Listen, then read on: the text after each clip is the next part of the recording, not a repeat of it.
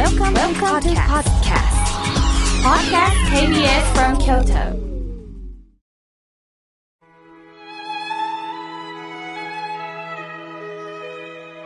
改めまして、僧侶の河村明慶です。今日の法話のテーマは、天才とはについてお話をいたします。今日は10月最後の日でもあるんですが、天10月、歳31日、天才と読む語呂合わせから、自分の天才の部分に気がつき、天才であることの再確認をする日だそうです。さて皆さん、天才というとどんなイメージがありますか？頭の良い人というイメージがありますよね。ただ、頭がいいだけではないようです。先日、新聞記者さん、タレントさん、芸能関係の方4人で会食をしました。皆さんこれまでに多くの天才という方を見てこられた方です。天才と呼ばれる人たちにはいくつか共通する特徴があるそうなんですね。いろんな話を伺ったんで紹介したいと思います。一つ目は、天才という方は余裕を持って人の意見に耳を傾けられるそうです。一つの考えに固執するよりも広い視野で物事を考えることができるんですって。一つのことを決断するときも時間をかけながらそのためにも自分の考えを固めすぎず視野を広げてそこからもう一度確かめるということができるそうです。しかし2番目比較的にね天才というのは不規則な方が多いそうです。それもね、わかるなと思うのが、私自身は個人的にはね、作家の五木ひろゆきさんって天才だと思ってます。何度かすれ違ったことはあるものの、お話をしたことはありません。ただし、五木さんとお仕事をしたという方とはもうたくさんお会いしました。例えば、講演会で呼ばれた時に、関係者さんが、昨年はね、予算があったんで、五木ひろゆきさんだったんですよっておっしゃった時、思わず笑いました。あ、今年は予算がないのかと思ったんですけど、まあそれはね、もう関係なくご縁だなと思ったんですが、伺った話は、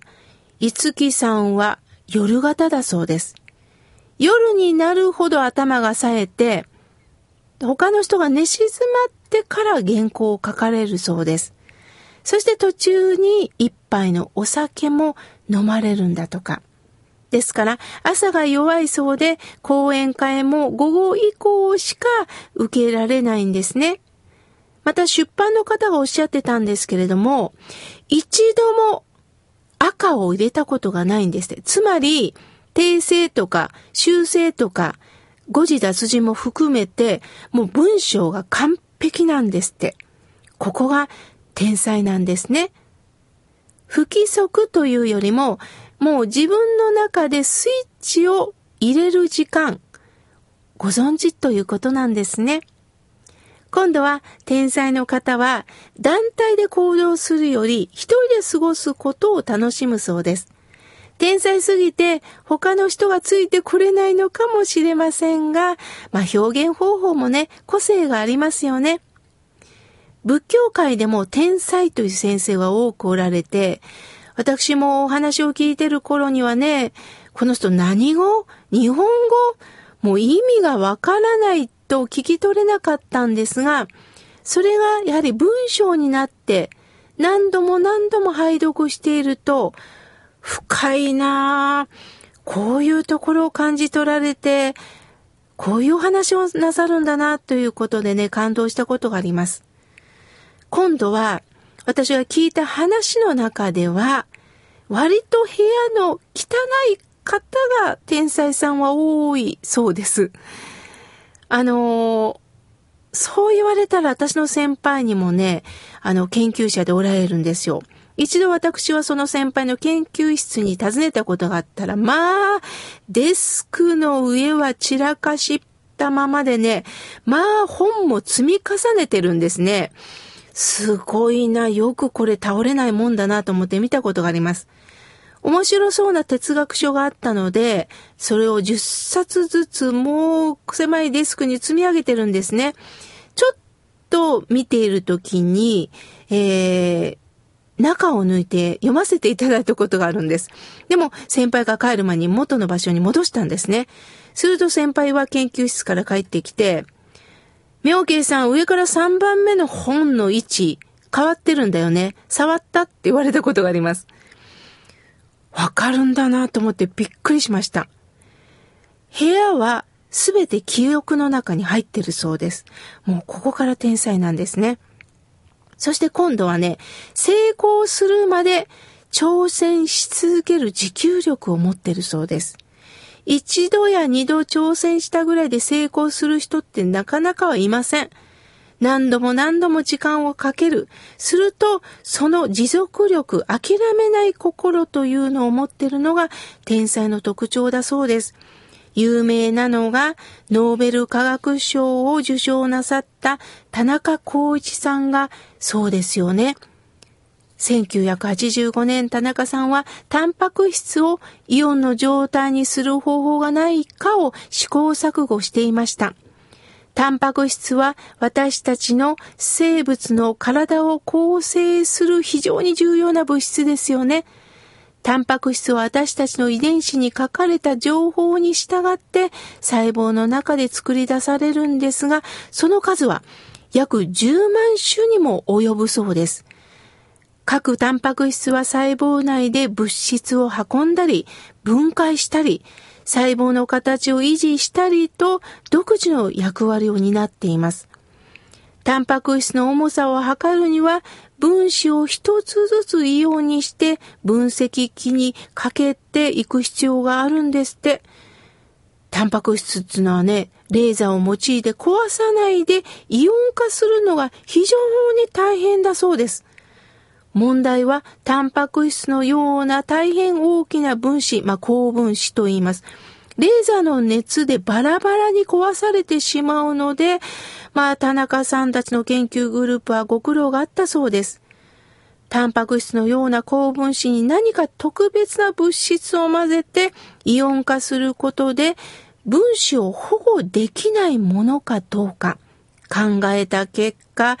レーザーを吸収しやすい金属微粒子を混ぜれば、タンパク質の破壊が食い止められるのではないかという結論に達したそうです。ある日実験中に別々の実験で使うつもりだったグリセリンとコバルトの粉末を混ぜたんですが失敗してしまいました。普通なら使い物にならないこういうものは捨ててしまうんですけども、田中さんは捨てるのがもったいないと考えて分析したそうです。すると今までずっと求め続けていた結果が初めて得られたんですって。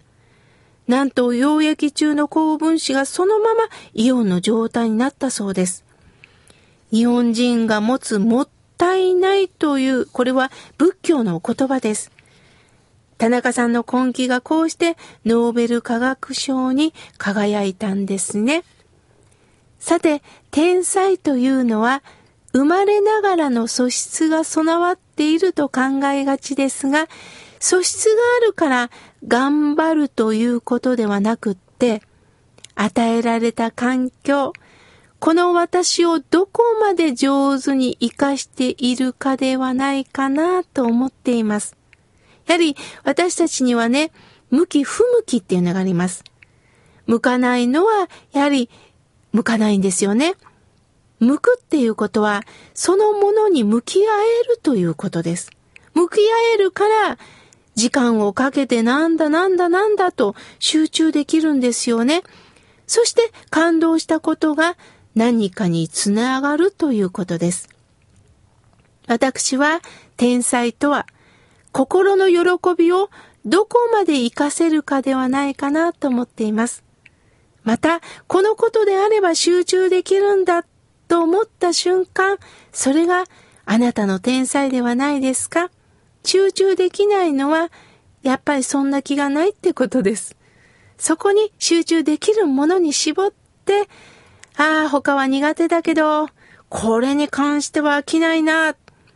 これに関しては時間を忘れることができる。それがあなたの持ってる天才なんですね。そこを家族みんなでそれぞれ見つけていきましょう。今日は10月31日天才についてお話をいたしました。